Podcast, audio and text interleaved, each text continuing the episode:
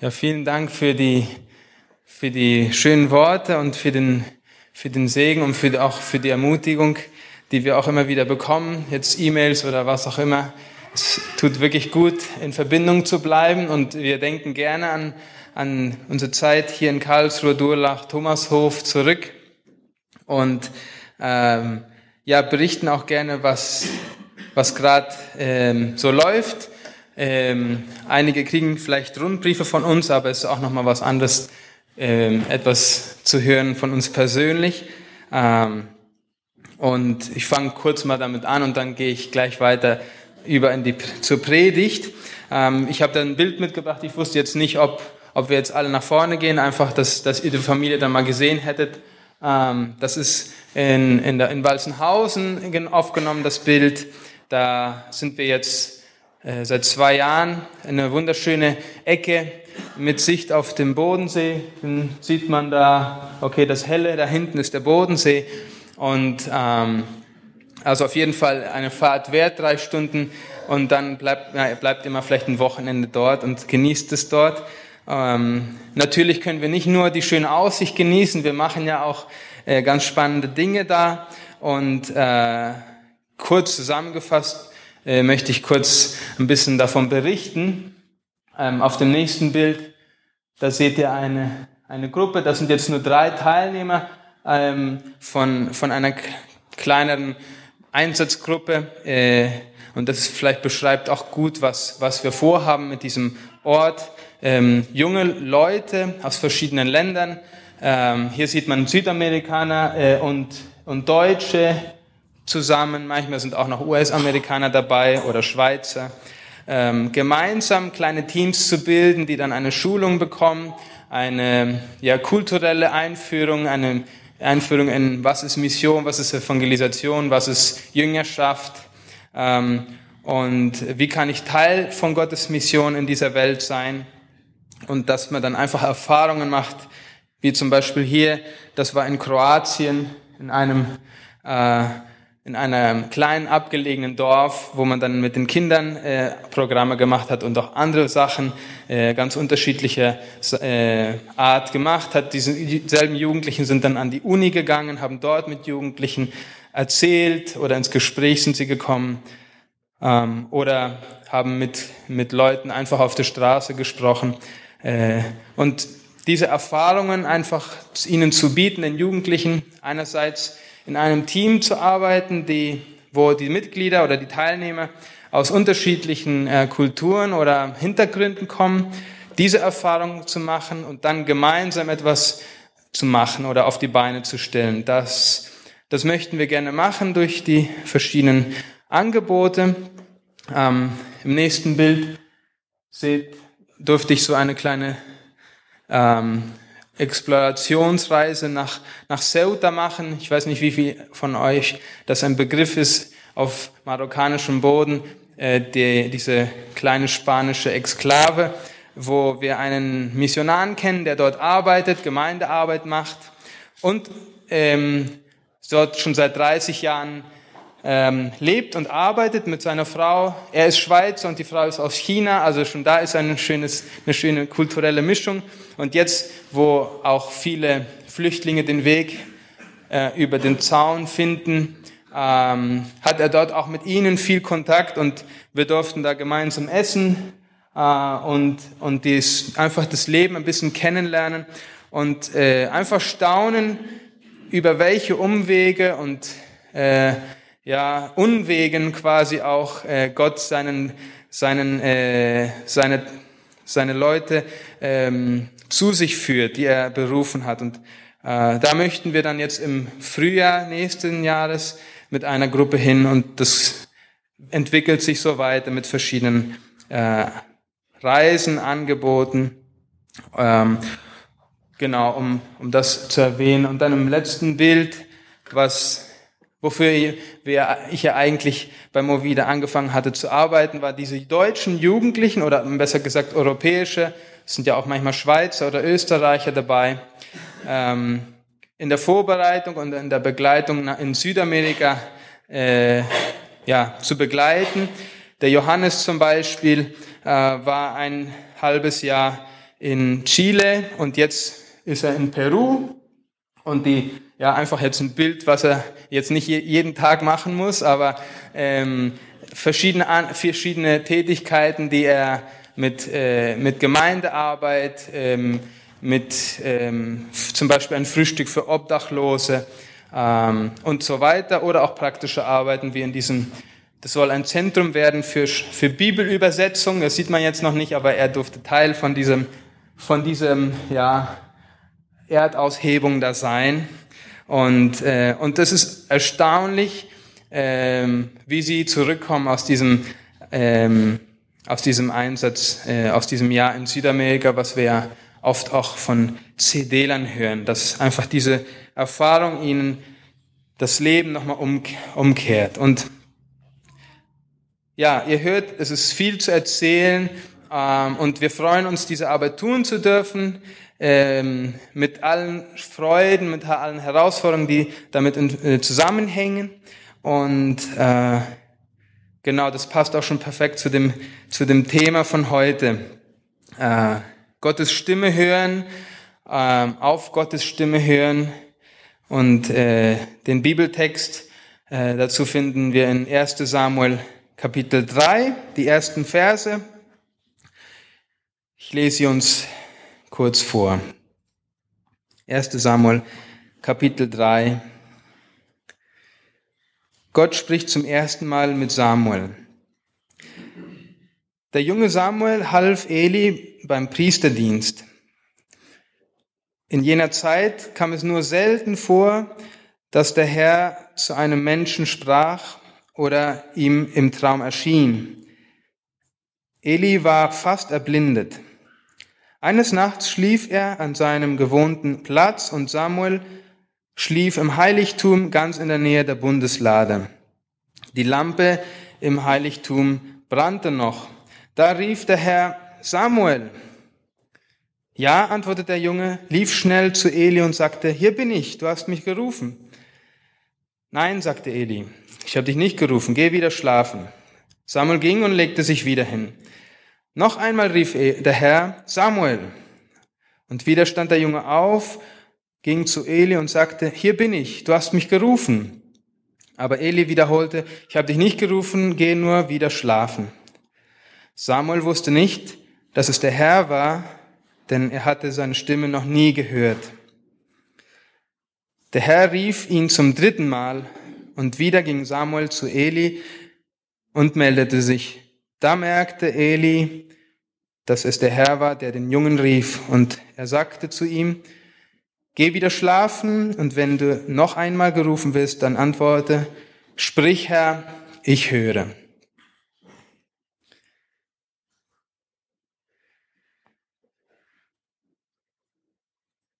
Ich fand es ganz spannend, wo ich den Edwin gefragt hatte, ähm, ob es eine bestimmte Themenreihe gäbe, ähm, ob ich mich da irgendwo eingliedern sollte. Und dann hat er gesagt, ja, tatsächlich, es gibt eine Themenreihe.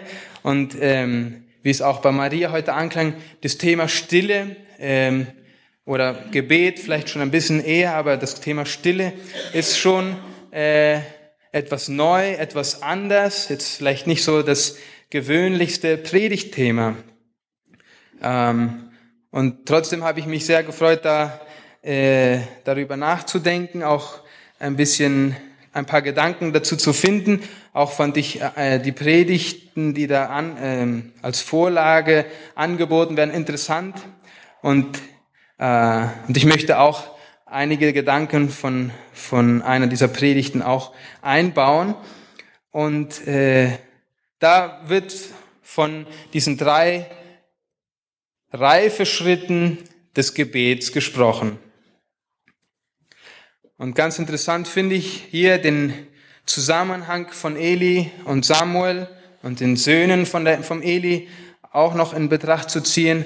Und ich denke, wir, die meisten wissen, dass, dass Eli zwei Söhne hatte, die den Priesterdienst verrichteten, aber es nicht aus besonders geistlichen Gründen taten, sondern einfach einen großen Nutzen daraus hatten und und sich äh, dieser Position, äh, dieser ausnutzten, um einfach ihren, ihren äh, Willen zu folgen.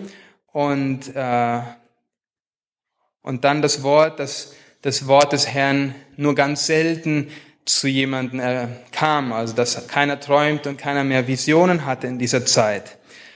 Ähm, da sehen wir einerseits die Söhne vom Eli, die eigentlich die angebrachtesten gewesen wären, die Stimme Gottes zu hören, aber sie unterdrückten durch ihren Lebensstil, die keine, kein Interesse hatten, diese Stimme zu hören, ständig diese, äh, diesen Anruf äh, zu unterdrücken von Gott, ähm, bewirkt, dass wir hart werden, dass, dass das Gewissen ja, taub wird und, und wir die Stimme tatsächlich dann nicht mehr hören. Der Eli, der noch so mitten, mittendrin war, seine Söhne bestimmt lieb hatte, auch wusste, dass es nicht richtig war und so ungefähr noch wusste, wo die Stimme Gottes, wie sie klang, aber dem nicht hundertprozentig folgte und auch gar nicht auf die Idee gekommen ist oder halt nach, nach drei Wiederholungen, dass diese Stimme tatsächlich ja Gottes Stimme sein könnte, äh, die den Samuel rief.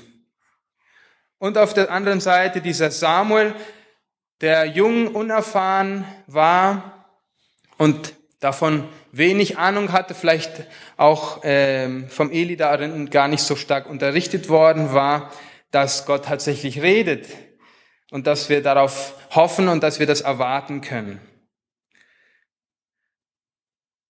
Und da kommen wir zu dieser ersten Phase des Gebets.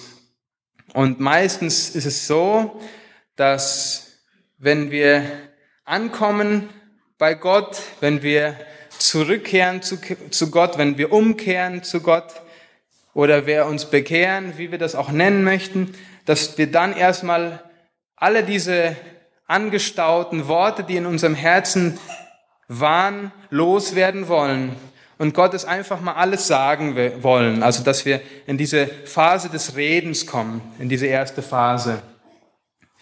Ähm, und dass erstmal wir denken, wir möchten Gott danken, wir möchten unsere Gefühle freien Lauf geben und einfach froh sind über diese Sehnsucht, die gestillt wird, äh, wenn wir mit Gemeinschaft mit Gott haben. Diese erste Phase, ich weiß nicht, ob man es da schon sieht, genau, ist stark geprägt von Emotionen, von Gefühlen und äh, ja, wir schweben quasi vor Geistlichkeit. In dieser Zeit denken wir, es ist alles perfekt, es ist alles rosa, rot oder welche Farbe wir auch immer mögen. Es ist diese Zeit des Verliebtsein mit Gott ähm, einfach diese Freundschaft mit Gott zu haben und einfach zu genießen. Wir finden in, in seiner Gegenwart Hilfe und Trost, die wir vorher nicht hatten. Und Gott bewirkt oft auch gerade bei Neubekehrten so viele Wunder und Sachen, die alle passen. Und man denkt, so kann es jetzt eine Ewigkeit weitergehen. Es ist die geistliche Babyphase, wo man es auch braucht, wo man einfach nur Milch braucht und einfach Geborgenheit und äh, diese Nähe von Gott ist auch zu spüren. Aber wie gesagt, es ist eine, eine Phase, äh, die wir auch mal hinter uns lassen. Und die Erkenntnis ist, wenn wir ja, von einer Phase in die andere kommen möchten, dass wir erkennen, okay, dies ist eine geistliche Phase, in der wir sind, das ist eine schöne Phase, aber sie geht auch irgendwann mal vorbei und wir möchten ja erwachsen werden. Paulus sagt, ähm, ihr sollt auch nun feste Nahrung zu euch nehmen und nicht nur Milch. Also die Aufgabe oder die, die Aufforderung und die Herausforderung steht dann darin, erwachsen zu werden, äh, ein selbstständiges Glaubensleben zu erhalten und äh, auch Begleitung zu suchen, wie wir diesen Schritt jetzt machen können. Wenn wir in die zweite Phase kommen, das nennt der Autor oder der, äh, der Predigt die Zeit des Fragens. Und diese Zeit des Fragens ist auch, denke ich, allen bekannt. Es ist die typische Zeit, wo man unsicher wird, wo, es wo Situationen ins Leben kommen, die uns überfordern, die uns überfluten, äh, wo es dann diese Spannung in uns gibt. Ist denn jetzt Gott bei mir? Und wenn, warum lässt er das dann zu? In der anderen Babyphase hatten wir mehr Antworten als Fragen. Wir hatten wenig Fragen und Gott hat sie alle beantwortet. In dieser Phase haben wir auf einmal mehr Fragen als Antworten. Wir sehen, dass Unrecht passiert. Wir erleben, dass einige Gebete nicht erhört werden scheinbar oder nicht so beantwortet werden, wie wir es gern hätten. Die Probleme oder auch der eigene Charakter, der wird nicht einfach von heute auf morgen besser. Auch in der Gemeinde fangen wir an, nur noch das Negative zu sehen. Es wird langweilig oder es ist so routinär oder es sind nur noch komische Typen, scheint uns so in der Gemeinde.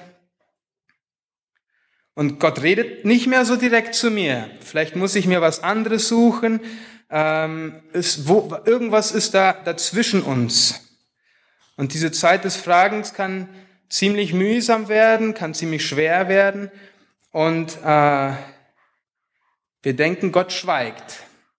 Oder er ist böse mit uns oder auf uns. Wenn ich mal nach Hause komme und komme ins Haus und die Kinder kommen sofort angerannt und wollen, wollen mich begrüßen, aber meine Frau dreht mir den Rücken zu und sagt gar nichts. Ich habe ihr nicht erzählt, dass ich dieses Beispiel bringe. aber was denke ich? Bin ich zu spät gekommen oder habe ich irgendwas vergessen? War heute unser Hochzeitstag? Irgendwas? Warum schweigt sie? Ein Schweigen wird, also bei mir, meistens als etwas Negatives empfunden, als, als eine Ablehnung von der anderen Person oder in diesem Fall von Gott. Wenn Gott nichts mehr sagt, ist er, ist er böse auf mich. Und diese Spannung ist, ist schwer zu ertragen. Und ich denke, in dieser Zeit, in der wir Unrecht erleben und wir denken, Gott ist Unrecht, kann man mindestens zwei, also zwei Wege einschlagen. Das eine wäre, dass wir auch verstummen und auch nicht mehr zu Gott reden und ihn auch den Rücken kehren, weil wir denken, er kehrt uns den Rücken. Wir sammeln Groll und Wut und alle diese Gefühle in uns. Das staut sich an. Und das merken andere Leute dann auch, wenn wir uns verändern, oder aber wir können in die andere Richtung einschlagen und wir klagen Gott öffentlich und laut an, äh, sagen viele Dinge oder übertreiben und äh, lassen es ihm wissen, dass wir es nicht gut finden, wie er gerade handelt. Und ich denke, beide Wege sind Extreme, die gefährlich sind.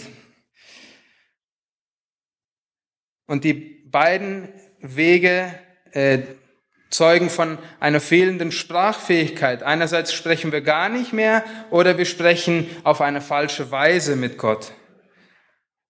Was tun wir dann in dieser Situation? Was, was könnte da ein Lösungsansatz sein?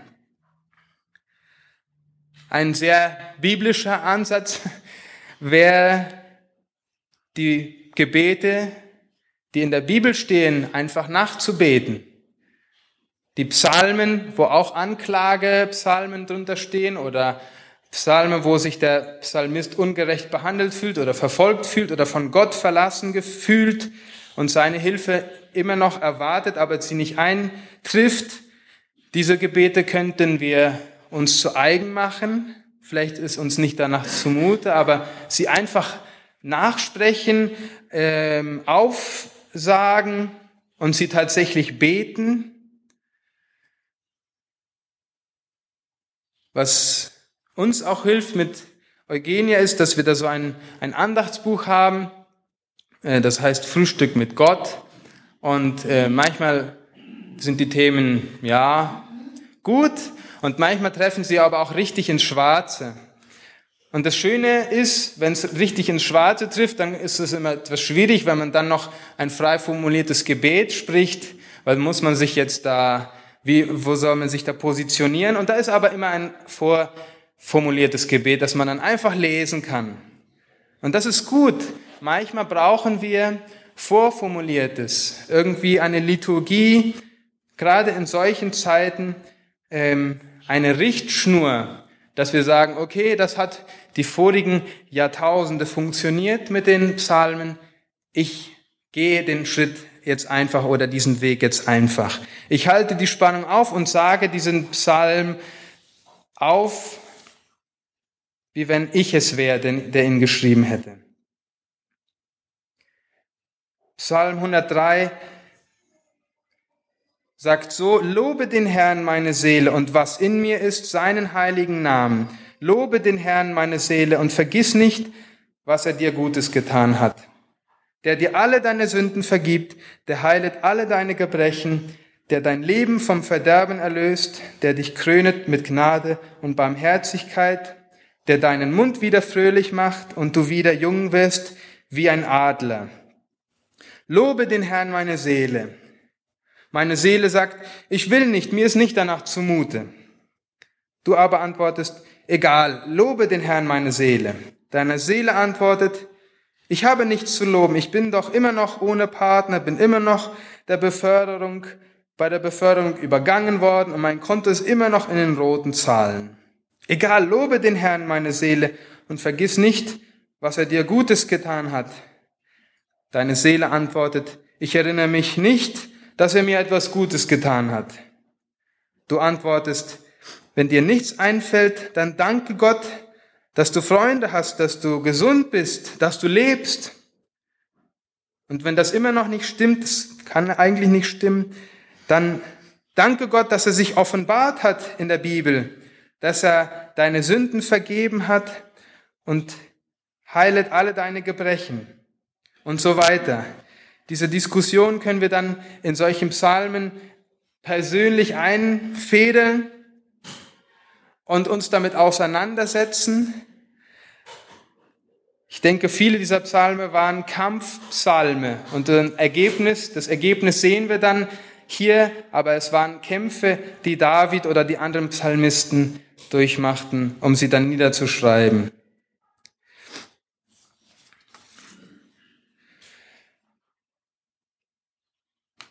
Und dies alles ist leicht zu sagen, lies doch einfach die Psalmen, lies doch irgendwie ein Gebetsbuch und dann wird's gut. Es ist schon schwierig, wenn jemand oder wenn wir selber in einer Krise stecken, in einem dunklen Tunnel, dass wir das dann annehmen können. Das fühlt sich dann so eher wie eine Ohrfeige an, wenn uns jemand dann so einen, so eine, eine äh, Aufforderung macht.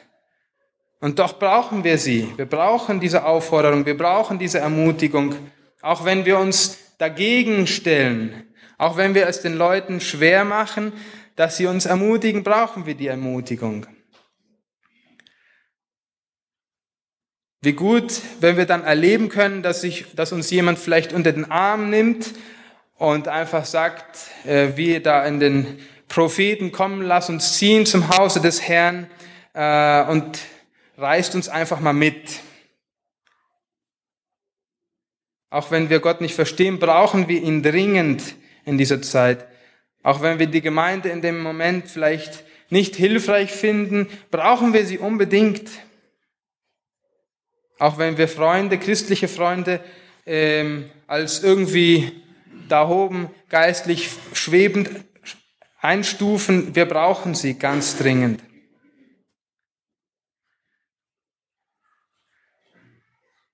Die Person, die uns den Rücken kehrt, ich möchte, dass es nicht so ist. Ich möchte, dass diese Person mir in den Arm nimmt und dass, dass sie äh, das Schweigen bricht. Der Samuel hatte jetzt in den ersten Erfahrungen oder in der ersten Erfahrung mit, mit Gottes Reden jetzt noch nicht dieses, dieses Problem. Er hatte Sein Leben war gerade am Anfang. Er hatte den Dienst im Tempel erst begonnen. Aber ich finde es schon, er wurde von der ersten Phase direkt in die zweite katapultiert und ich denke, er war komplett überfordert mit der Message, die Gott ihm dazu mutete, dass, dass sein Mentor, sein Vorgesetzter, sein, sein Leiter, äh, dass Gott ihn verurteilte. Ich glaube auch totale Überforderung für den jungen Samuel, dies zu hören und das auch noch verkünden zu müssen. So gibt es ganz unterschiedliche Spannungsmomente äh, im Leben. Und, äh, und da fragen wir uns, warum? Warum verheimlicht Gott sich? Warum schweigt er? Und das eine Zitat, das ich gefunden habe, das fand ich auch passend. Der verborgene Gott offenbart sich. Und er tut es in der Person Jesu Christi aber er offenbart sich nicht permanent jedem Einzelnen, wie wir es vielleicht gerne hätten. Und auch in der Aufforderung, die Gott selbst stellt, rufe mich an in der Not, kann man ja die Spannung erkennen. Er weiß, dass wir irgendwann in Not geraten und sagt, rufe mich an in der Not. Da fragen wir uns, oder ich frage mich, geht's da auch anders? Muss es so sein? Müssen wir durch diese Spannung hindurch? Und es geht nicht darum. Ich bin zwar kein Bodybuilder, aber ich habe da gelesen, wenn man Muskeln anspannt oder wenn man möchte, dass Muskeln wachsen, muss man sie halt anspannen. Und der Wachstum passiert dadurch, dass Muskelfaser reißen und irgendwelche Proteine auseinandergeht und dann was dazukommen muss. Und nur so wächst ein Muskel, indem man ihn immer wieder kleinen Rissen hinzufügt und diese dann heilen müssen und dann wieder zusammenkommen und Spannung. Muskelkater, also man könnte fragen, hey Bodybuilder, geht's auch ohne Muskelkater? Es geht nicht. Ich muss meine Muskeln anspannen, dann kriege ich diesen Muskelkater. Das ist halt die Heilung von diesen kleinen Faserrissen, Muskelfaserrissen. Und äh, dadurch wächst aber der Muskel. Also diese Spannungszeiten im Gebetsleben oder im geistlichen Leben sind eigentlich wie die geistlichen Fitnesszeiten, die wir erleben, die manchmal extrem lang sind, die manchmal auch nur kurz sind. Vielleicht kommt sie in einem Moment auf. Das muss ja nicht sein, dass es tagelang andauert, aber wir haben vielleicht gerade irgendwie eine schwierige äh, Entscheidung zu treffen an, im Alltag. Und dann denkt man, muss ich da jetzt durch? Und was können wir dabei lernen? Was können wir erkennen? Ist, dass Gottes zeitweiliges Schweigen nicht sofort seine Abwesenheit oder Rückzug bedeutet. Und wir können versuchen, die richtigen Fragen zu stellen in dieser Zeit, uns Begleitung heranzuholen, die uns dabei helfen. Und irgendwann geht der Muskelkater aber auch wieder weg und man gewöhnt sich daran. Das stand dann auch da in diesem Artikel, äh, dass Bodybuilder eigentlich fast unmöglich nochmal irgendwann nach einem Jahr oder wie vielen Monaten Muskelkater bekommen, weil die Muskeln so stark werden, dass man sie fast nicht mehr verletzen kann. Also müssen sie noch schwerer und noch schwerer und das ist irgendwann gibt es eine Obergrenze. Also äh, es gibt Zeiten, wo, es der, wo wir widerstandsfähig werden und es schwer ist, äh, diese, äh, diese Zeiten so extrem wieder zu erleben. Aber natürlich kann immer wieder auch sowas kommen. Aber es hilft uns, in diese dritte Phase zu kommen. Und es, das nennt sich jetzt vielleicht etwas komisch, aber es wäre dann die Zeit der Gelassenheit.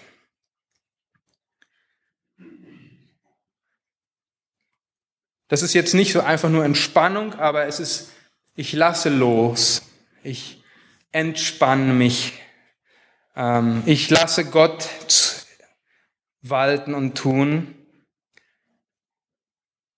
Das hatte der Eli, denke ich, verlernt. Er hat gar nicht mehr gerechnet, dass Gott vielleicht irgendwann noch mal was sagt. Und in dieser Zeit möchte Gott die Beziehung mit uns vertiefen. Uns nicht nur Aufgaben geben, sondern Zeit mit uns verbringen.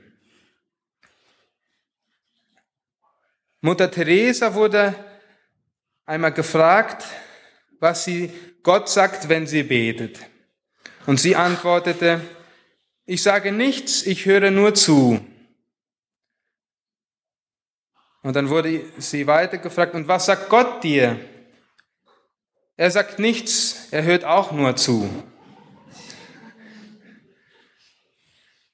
Ich denke, wir können auf jeden Fall etwas mehr auch ab und zu sagen. Es sollte nicht nur immer so sein, aber in dieser Phase der Gelassenheit und in dieser Zeit, da genießen wir die Gegenwart Gottes mehr als die Gaben, die er uns geben könnte.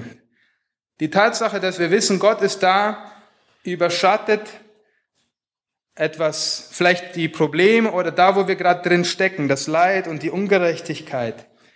Ähm, es lässt uns über dem allen stehen, weil wir bei Gott sind.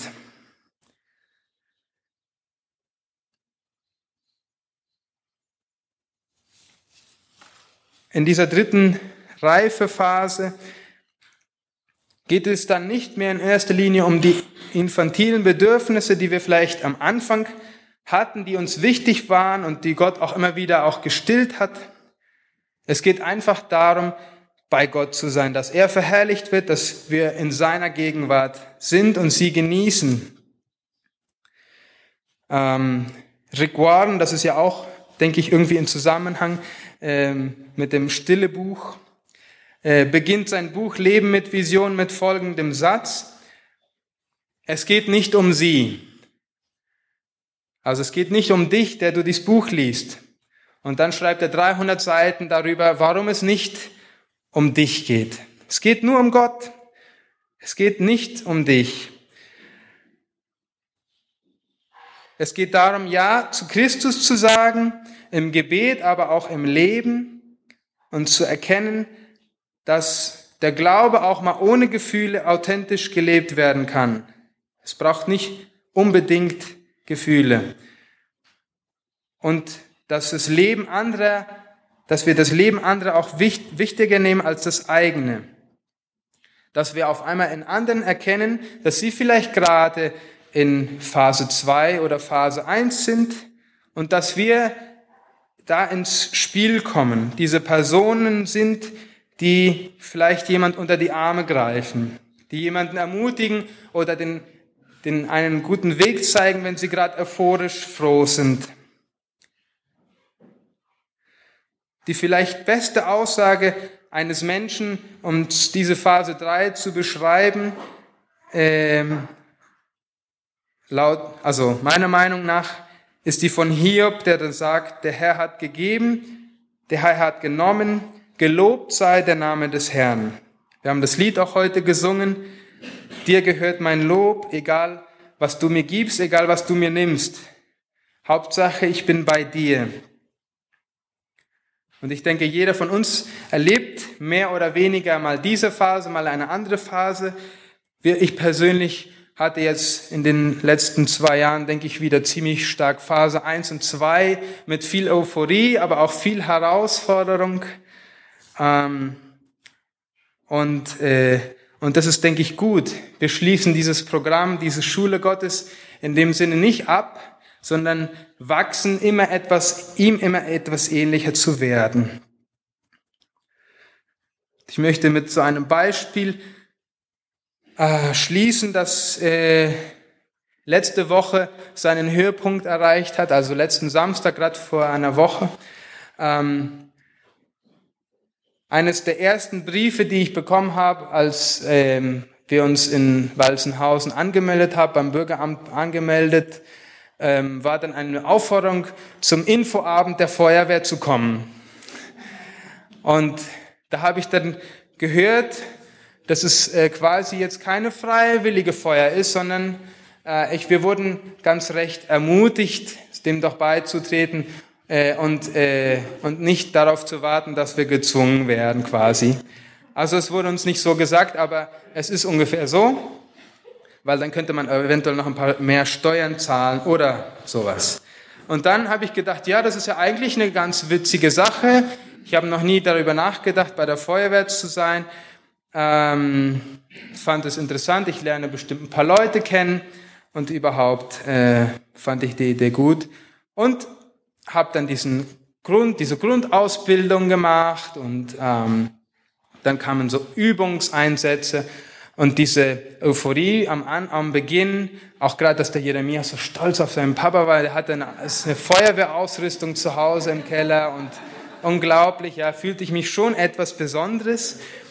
Ähm, diese Euphorie, diese erste Phase war dann schon recht bald wieder ziemlich unten, weil ähm, ich dann bei Kälte und bei Regen irgendwelche Schläuche zusammenrollen musste, die dann gebraucht worden waren bei der Übung. Und das war alles gar nicht so interessant, nach Feierabend nochmal zwei Stunden irgendwo im Wald irgendwelche Übungen zu machen, wo man doch wusste, das ist eine Puppe, die da unten liegt und das ist alles doch, ja. Und die Begeisterung war nicht besonders hoch.